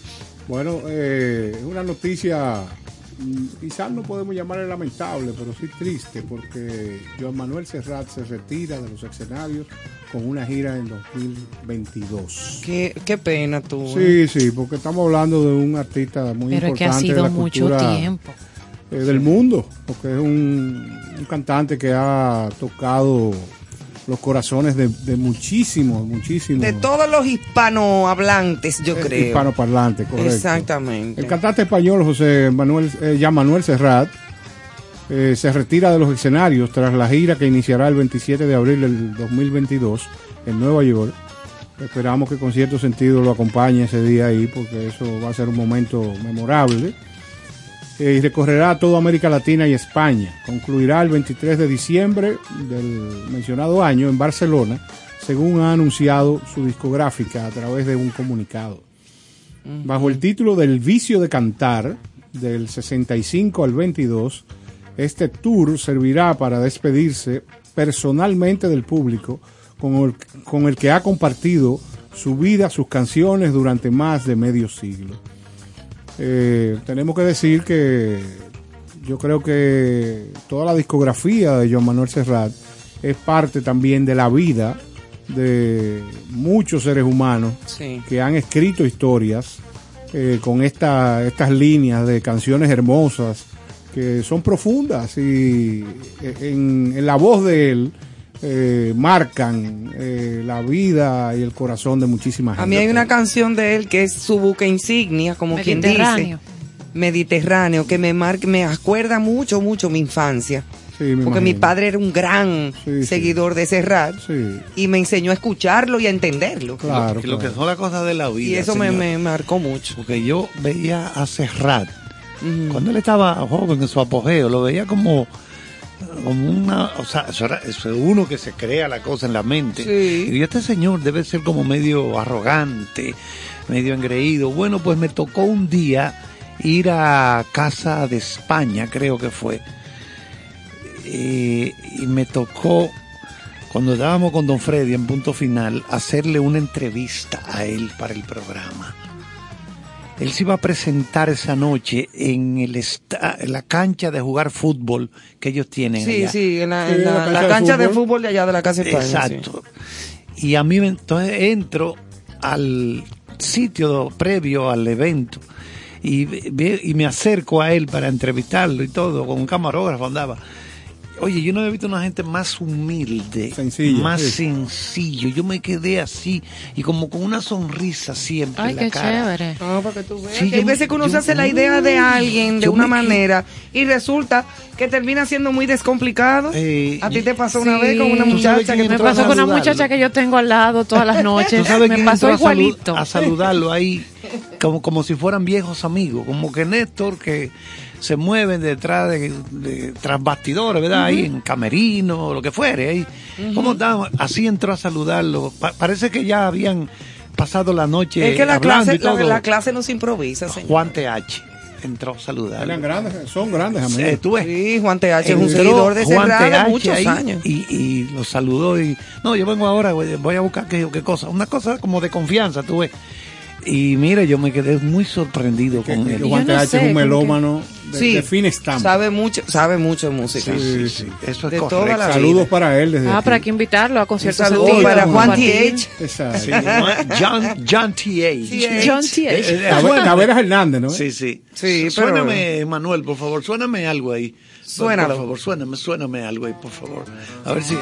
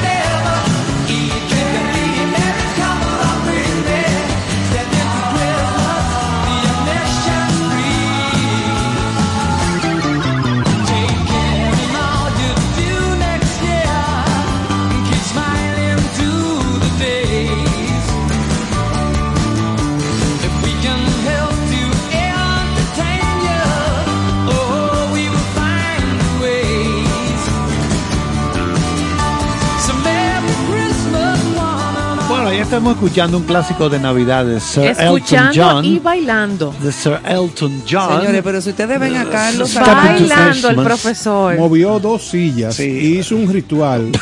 Como, como un otrora Vamos a amigo ser más eh, íntimo eh, que una vez eh, ex jefe de la policía, Ajá. eh, al momento que lo nombraran, eh, entramos al despacho y, Y lo lo, encontraron vimos bailando. haciendo una danza Oh, a la tierra y al fuego. ok. Y bueno, Pero una cosa fuerte. Continúe, profesor. no, la información que queremos dar es que él acaba de grabar, Elton John, acaba de grabar con Ed Sheeran, que es la figura joven más popular de, de esta- en Inglaterra ahora mismo. Un hombre que tenía, bueno, iba, la, la, la gira de él abarcaba más de 300 conciertos. Oh, pero imagínate, Sir E- Elton John, No, porque no, él es Sir. Ed Sheeran. Ah, Ese Ed Ed Sheeran. la Él está haciendo eso, lo Sí, hizo lo que con pasa, lo que pasa es que la Lipa. pandemia paró Claro. y la esposa también le dijo Ah. a Ed Sheeran, le dijo, Ah, la esposa venga, de Ed. venga a atender su casa. Para eso, llevaba como 240 conciertos. Atiende esto porque, Porque, eh, aquí está tu negocio, Porque, papo. porque Sir Ajá, Elton John. Sir Elton John también estaba en una gira de retirada ya, de 300 conciertos, digo, de varios años. Sí, pero Elton No en John un día, muy, es en un muy, año. muy John inteligente. toca 300 conciertos en un día. Y, No, no lo recogemos. No lo recogemos. 300 conciertos en la gira de Elton John para retirarse ya. Pero muy inteligente, asociándose a figuras de, de alto impacto jóvenes, Es lo que te digo, o sea, ellos se han unido ahora, han hecho un dueto. como Dua Lipa van a también. lanzar este para lo que pasa es que ellos pretenden irse a los primeros lugares de los listados de canciones populares ahora, pero van a tener que embrujarse con un reguero de gente que están en eso, porque todas esas figuras para Navidad siempre lanzan algo. Michael Bublé, Sí. eh, la época cuando Andy Williams, Todo Bill el mundo Crosby, aprovecha. eh, Frank Sinatra, toda esa gente siempre han grabado algo para Navidad, Beyoncé, para Navidad, siempre hay algo, aunque sea tomar esos clásicos, los estándar como se llaman. así es. Cogen un estándar y hacen un arreglo nuevo y ya la gente, eso es para estar presente Yo creo que, en los hogares de la que gente. Maraya. Maraya lo iba a intentar en esta Navidad también, para ver si lograba La desmontar el... pegada de, aquel, aquella canción. Sí, es muy difícil. Es muy difícil. Ahora, mira, mis respetos para Elton John. Sí. El Rocketman, como le digo yo. Ay, sí. No, un tremendo. Pero muy inteligente, tremendo muy artistazo. inteligente. Ed Sheeran, Dua Lipa, Pero es que él se puede retirar cuando le dé la Sí, gana. estado Elton. grabando con toda esa Grabando gente. con jóvenes. Oh, pero toda la vida. Muy Lo que pasa es que inteligente. le gusta su trabajo. Pero muchacho. Él toca piano Elton John desde los seis años. Está casado con su Sí, pareja, claro, un claro, señor claro. muy Sí, serio. Sí, sí, ¿eh? viven en Atlanta. Sí, es verdad. ¿Tú lo conoces? Claro. Los vi en una potales. En Atlanta. Él, en Atlanta. Se ve muy es que él vive. en Atlanta. Después que terminó de tocar aquí, tuvieron que abrirle Oh. la tienda, el gift shop, a las 12 de la noche, a las 1 de la mañana, ahora que acabó, porque él se iba esa misma noche. Él se iba esa misma noche. Sí, porque esa gente, tú sabes que la cancha de ellos sí. es el mundo. Para Claro. ellos estar aquí comiéndose una empanada de la calle y después decirle a Néstor, me voy en media hora, nos juntamos, Para en Tokio. nos juntamos en Austria Sí, mañana a, la- a las 6 de la tarde A hora las dominicana. 11, sí. O sea, para ellos es comerse un guineo. Eso no es nada. Entonces tuvieron que abrirle la tienda, el gift shop, para él comprar unos regalos. una Ah, pero muy bien. Apéame dos de esos. Un larimar. Unos lamimares, unos ámbar. Ay, qué chévere. sí, imagínate. Que, chévere. por cierto, el, Qué el- bueno. el contable de él tiene que agarrarlo. Porque él es Ah, gastador. botarata. Ay, sí. Le lleva muchos regalos a los amigos siempre. Apéame tres de esos que están ahí. Dos de. Bueno, nos vamos con otra noticia. Diga usted, En Ivonne. este caso del mundo del espectáculo, de la cinematografía. Y se trata de Nicolas Cage, que será Drácula. Óyeme bien. En Ring, Ringfield. No se rinde. Ya lo sabe, por el momento se desconocen los detalles de la trama y tampoco se ha revelado la fecha del estreno. Universal Pictures sigue adelante con la producción de Ringfield, película sobre el sirviente de Drácula, que aparecería en la legendaria novela de Bram Stoker y también en su posterior adaptación dirigida por Francis Ford Coppola. Mientras que el personaje principal será encarnado por Nicholas Hoult, ahora se ha revelado que es Nicolas Cage, que dará vida al icónico vampiro. Me suena como interesante. Sí, en, la, en la adaptación. vida real Drácula era un empalador. Un empalador. Vamos a el conde Drácula es lo- de- en- desde Sí, Rumanía. ¿Qué es lo que es empalar? Empalar consistía Ay, sí, era en- terrible. en meter a la gente, después que la mataban, las Clavaban en la una clavaban estaca. en una estaca En medio del Ah. Claro, y lo, y lo- lo mantenían ahí. Eso Como era, un pincho. como- eso era como para escarmentar a la gente. A la gente, igual que la crucifixión. Exactamente. La crucifixión era más o menos algo así.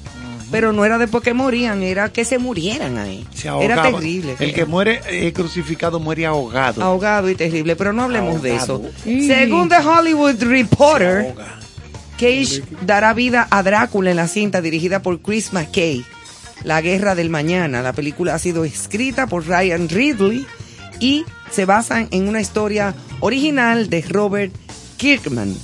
Así es que vamos a ver qué pasará con Nicolas Cage en esa actuación. A mí, la, peli- eh, la, la actuación de Nicolas Cage. Él como actor. él como actor, la película que a mí más me gustó de él como actor fue en la que él hizo esta... De borracho. De borracho, el Living- alcohólico. Living Las Vegas. Living Las. Vegas. Sí, Living Las Vegas, Óyeme, muy bueno. qué tremendo papel hizo ese hombre ahí. Y Elizabeth Shue hizo el papel de la También prostituta. divina ella en esa película. Sí, sí. ¿eh? No, pero lo que tú dices, lo más grande que él ha hecho. Pero lo mejor que él ha hecho en cuanto a Sí, actuación. porque él ha hecho mucha basura buscando el billete. es, na- es porque normal. Sí, comerciales, cosas como sí, comerciales. exacto, pero sí. esa Living Las Vegas. Fue una actuación pesada La de ese botó ahí. alcohólico, pero que se quería matar él mismo. Recuerden que Una mañana horrible. día 3, estamos a 2 hoy, 3. Es el cumpleaños de Ivonne mañana. Ah, Ay, sí. bien. Sí, gracias, muchachos. Bueno, mañana se va a estrenar. Sus aportaciones deben de llegar antes de las 10 de la noche a esta cabina.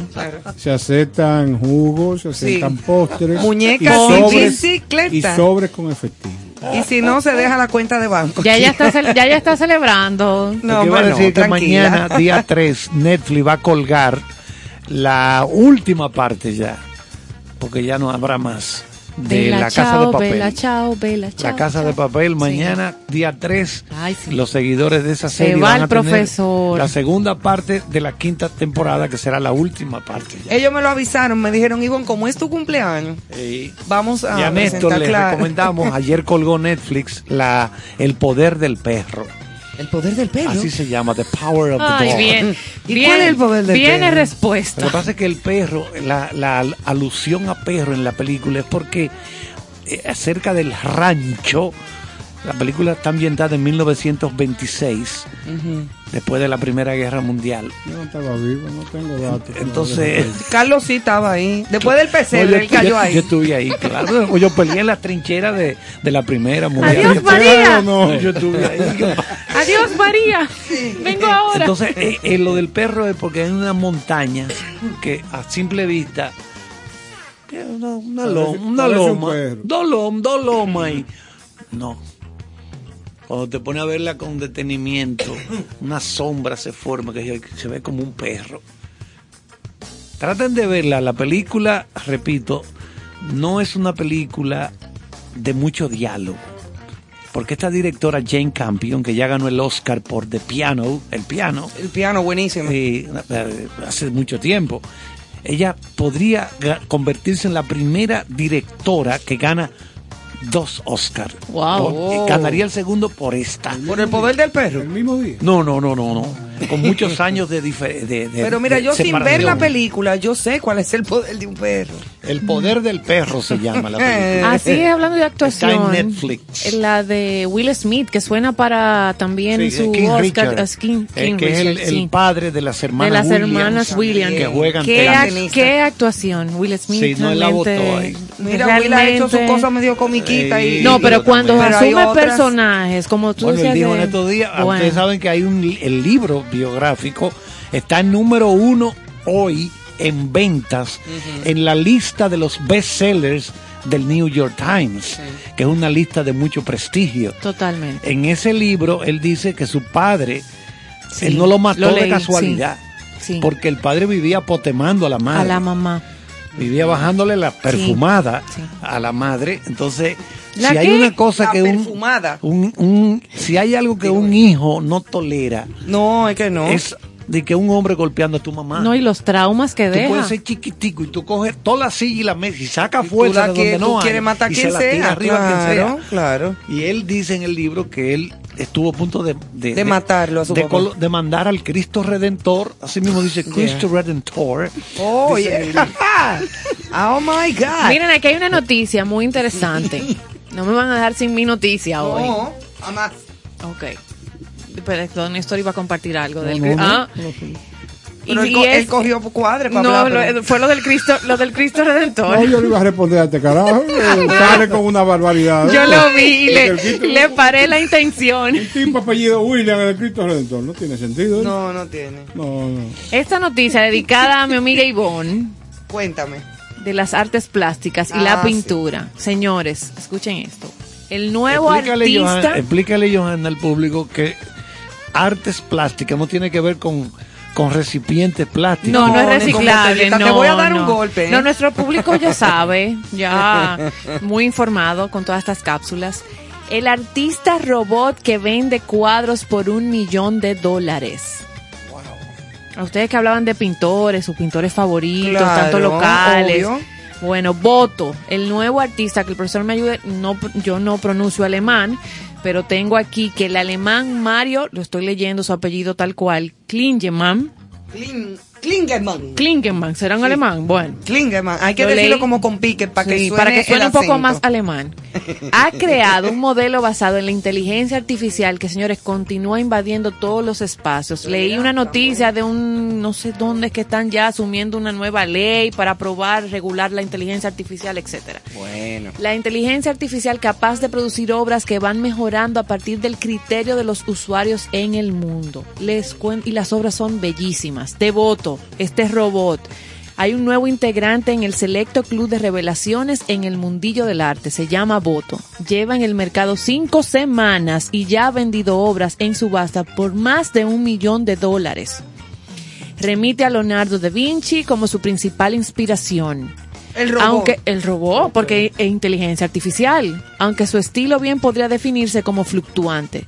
Sus trabajos son copiosos, salta de la abstracción colorida, eh, a escenas eh, bucólicas, pastoriles, paisajes interesantes, retratos, imagínate robot, cubismo, de todo. Pero mira, oye, que tiene eh, eh, eh, los trabajos. Óyeme, los trabajos saltan de una abstracción colorida al estilo, el estilo de Kandinsky. Ah, o miró, por eso Y mencioné. también de Miró, o sea, que, que, ¿y ¿qué robot es ese? Voto se debe a su público, que ya es una comunidad de 5.000 usuarios y va subiendo, en la que él produce más de unas 350 obras a la semana. Y pueden buscarlas porque son, no, hay, hay, pero son bellísimas, tienen muchos colores espectaculares. espectaculares, modernas, o sea, Ay, a mí eso me da pinta miedo. con intensidad, con la humanidad, aunque suene extraño.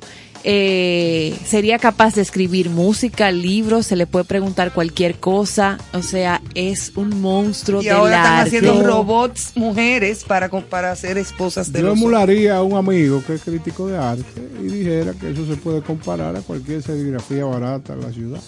Señores, si ¿Por usted qué? va a la Porque es feria, inteligencia artificial. Cuando no hay corazón, cuando, Cuando no hay no hay- espíritu, no hay alma, Bueno, el arte que usted pudiera parir, Pero mira, lamentablemente, pero eso es de debate. eh, secuencial. Eso es de ¿Usted no cree, debate. En, en base a la programación que tiene. Lógicamente, Eso pero, lo claro, que- pero lo- es verdad, es verdad, es verdad. es lo mismo Pero no hay alma. ¿no? Sí, porque es que el arte hecho por el hombre, no, no, no, no por esa máquina, por ese robot, es infinito lo que puede producir, pero siempre, como Eh, dice Néstor, eso, el hombre que va sintiendo eso, Inspiración. inspiración, o sea, una cosa, yo los entiendo. eso es infinito Pero esto lo que va a ser crear. muy debatible con lo que está pasando con la inteligencia Nosotros artificial. entendemos también, pero ahí hay una pregunta que yo te haría de inmediato.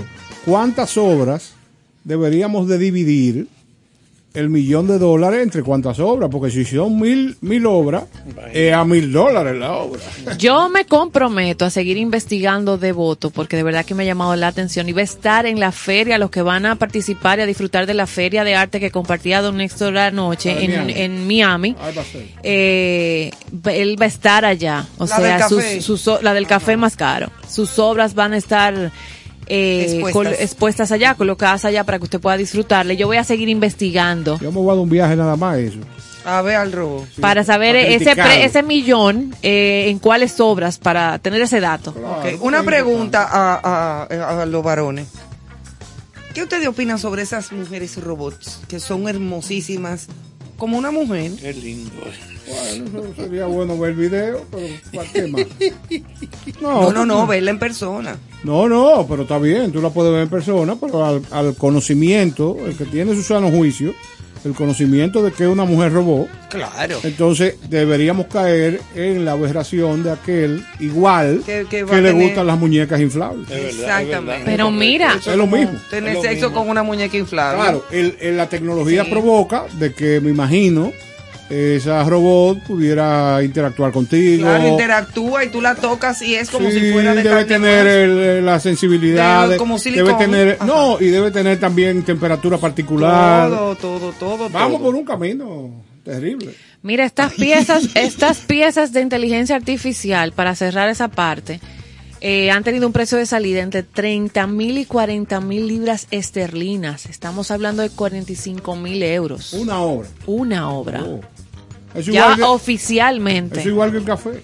En la subasta. En la subasta. ¿Qué cosa? Y eso que el café tú, tú por lo menos te lo ves. No, pero de esa feria de Miami leí yo que uno de los artistas, no recuerdo el nombre, por broma, en una de las exposiciones, pegó un plátano, me parece, con tape, en una pared, una broma. Y entendieron que era una obra y creo que ¿Como se vendió en, ciento, en 120 mil dólares. Esa broma, que es muy conocida Hay en que esa feria. aprovechar para explicar. 120 mil dólares, pero yo vamos a comprar. Vamos a repetir Mira, una mano de guineíto. Vamos a repetir. Vamos a repetir que porque mucha gente pregunta, pero ¿y por qué un cuadro vale 84 millones de dólares? Una pintura de un grande de esos, Dalí, Picasso, De un Van Gogh, Rembrandt. una Rembrandt, una gente de esa. Recuerden que eso es cuando mueren los pintores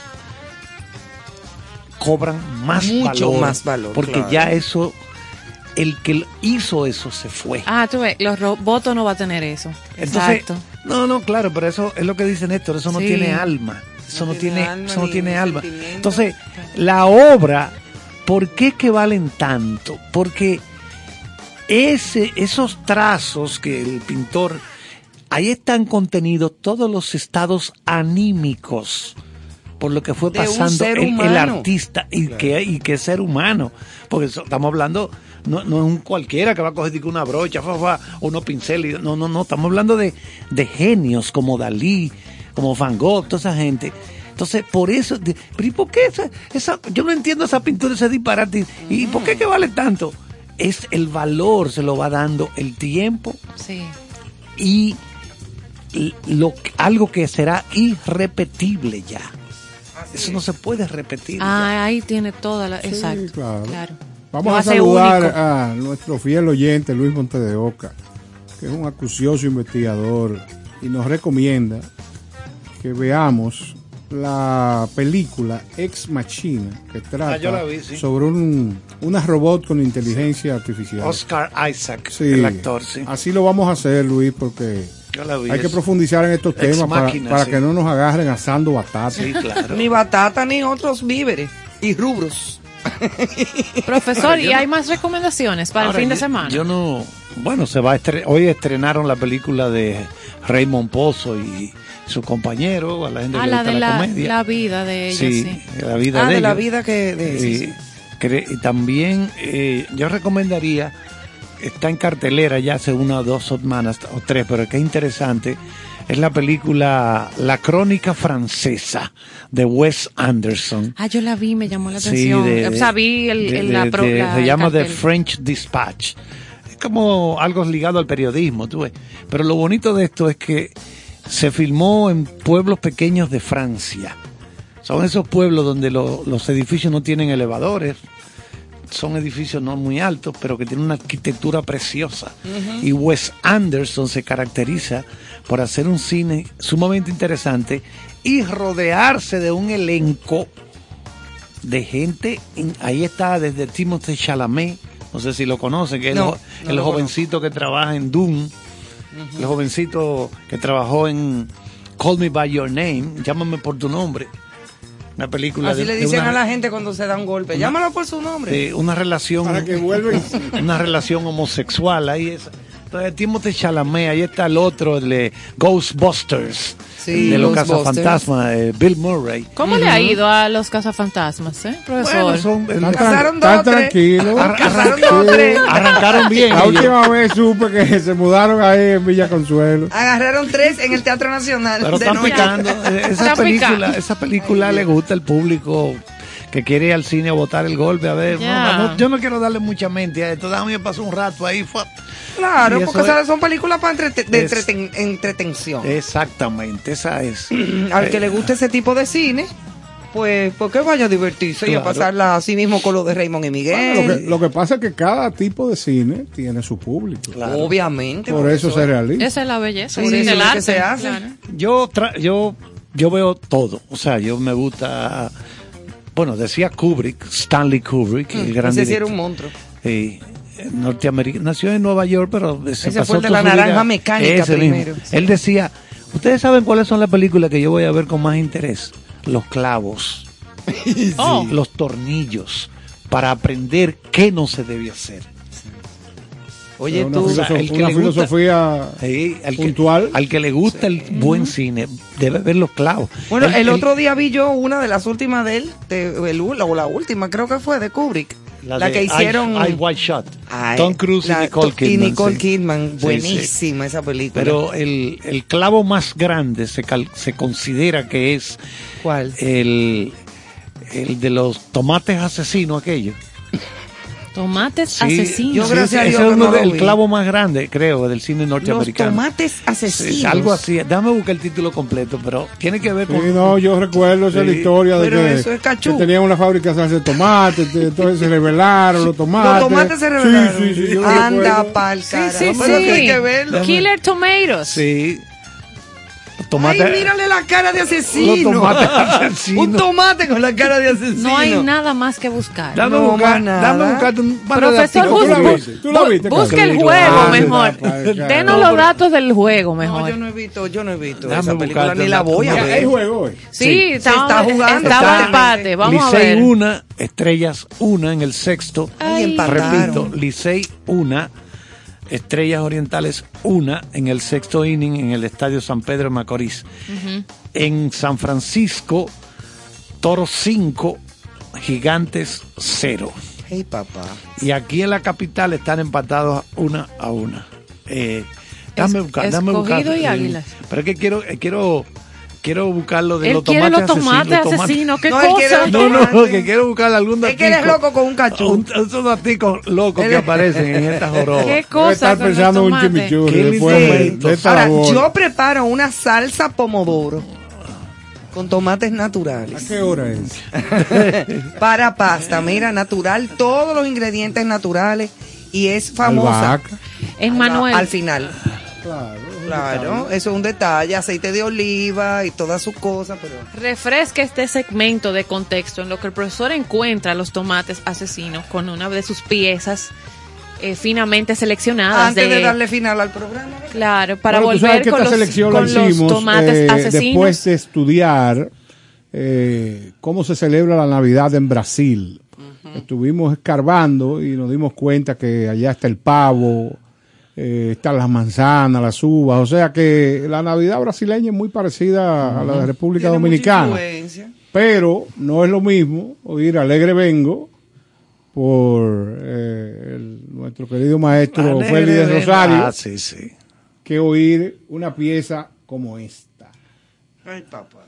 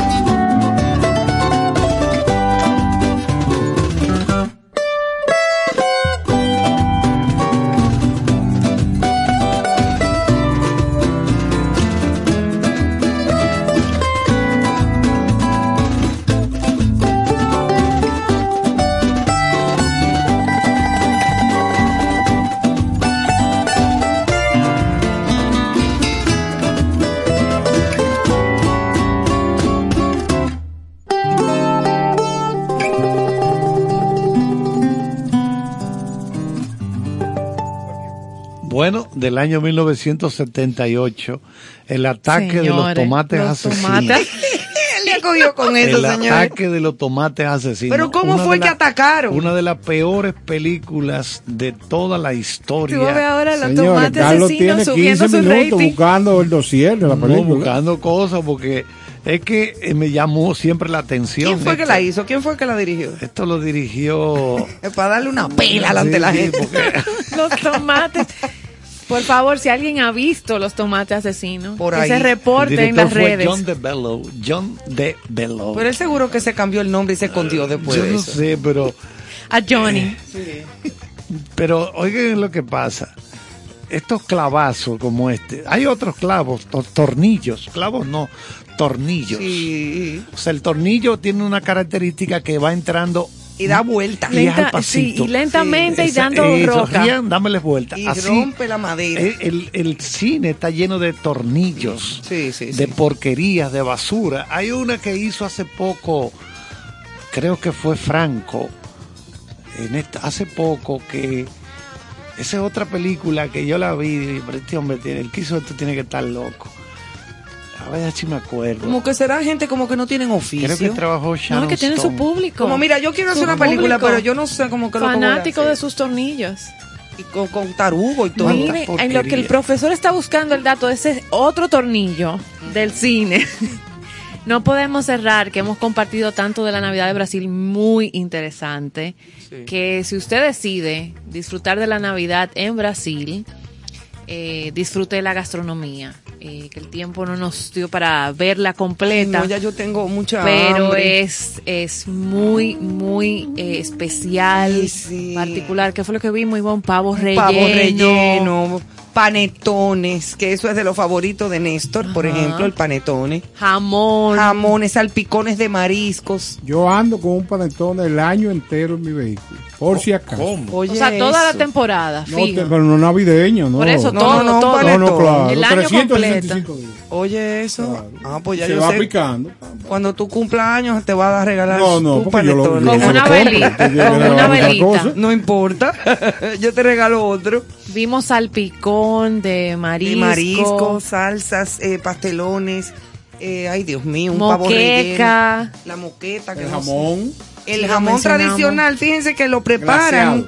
El jamón glaseado tal cual se come aquí. Con los clavitos dulces, la piña, Ajá. la, las cerezas de- o las cherries. la moqueca que se trabaja con bacalao y con una salsa eh, Yo tengo un hambre de muy tomates grande, también señores, valga sí. la, los tomates asesinos Sí, los tomates pomodoro de Ivonne, porque esos no Ajá. son asesinos. Bueno, exacto exacto, eso para... para el arroz de Natal, que es el arroz que conocemos de Navidad, que tiene pasas, eh, Ah, nueces, puerro. Hablando de gastronomía, es bueno apuntar que la película que recomendó Carlos, la recomendación es que no la vean. No, no, no. No, pero usted va a ver cómo esa película sale ahora en las noticias. Todo el mundo buscando los tomates asesinos. Sí, que en Ataque- concierto sentido están recomendándola. Ata- el Vaya ataque de los entonces nos tomates quitan a asesinos. Ah, nosotros. el ataque Uno- de los tomates asesinos. Uno de, los, uno de los clavos más grandes de toda la historia del cine. Increíble. El cine norteamericano se calcula que se han hecho más de un millón de películas. Un mi- más, Más de un millón de Y películas. esa se ha fue hecho. la ¿Y cuántos clavos?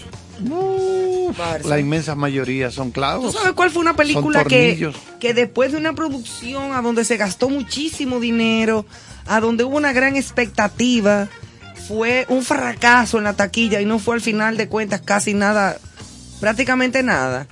Aquella que hizo Kevin Costner de Waterworld. Ah, es un clavo también. Un clavazo. Esa- esa se salió. Es que como dice el profesor, ahí. hay muchos. Vamos a gastó decir, mucho dinero. Vamos a decir a propósito de que Steven Spielberg, nuestro gran amigo Steven Spielberg, Si tú jugabas pelota con el chiquito. Claro que sí. No me acuerdo. Eh, va a estrenar el próximo día 10 de este mes West Side Story. Se va a estrenar la versión nueva de West Side Story, hecha por el maestro, mi gran hermano, eh, Steven Spielberg.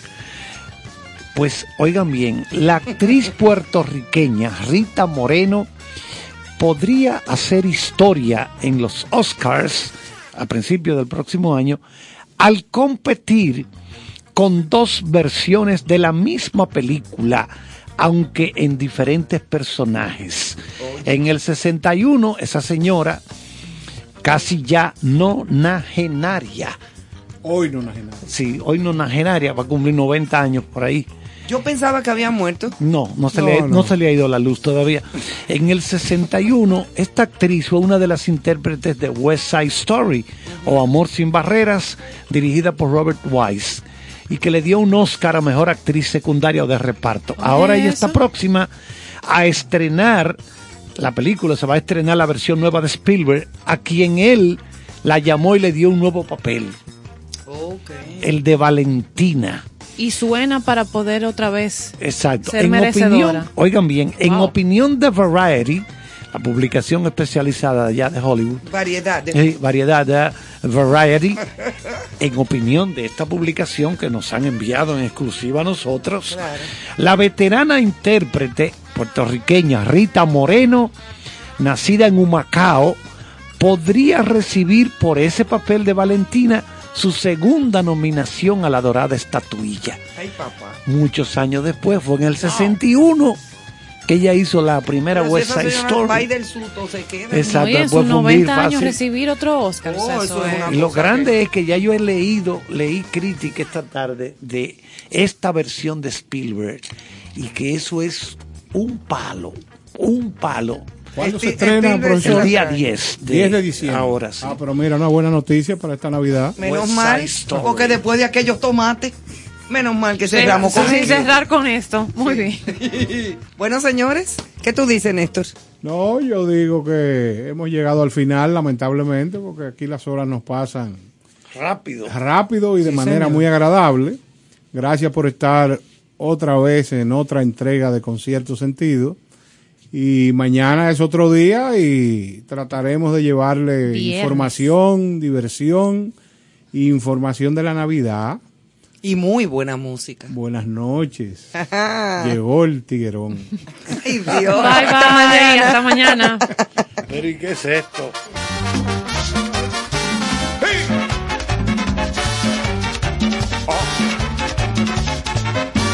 Esta Navidad, esta Navidad, yo quiero gozar. Comprar una Texierro para vacilar. Comprar una. Como a las seis de la tarde, como a las seis de la tarde empezaré a beber. Y no pararé, señores, hasta amanecer. Y no pararé, señores, hasta amanecer. Esta Navidad, esta Navidad, yo quiero gozar. Comprar una Texierro para vacilar. Comprar una Texierro para vacilar. Invitaré a mi negrita, invitaré a mi negrita para el vacilón.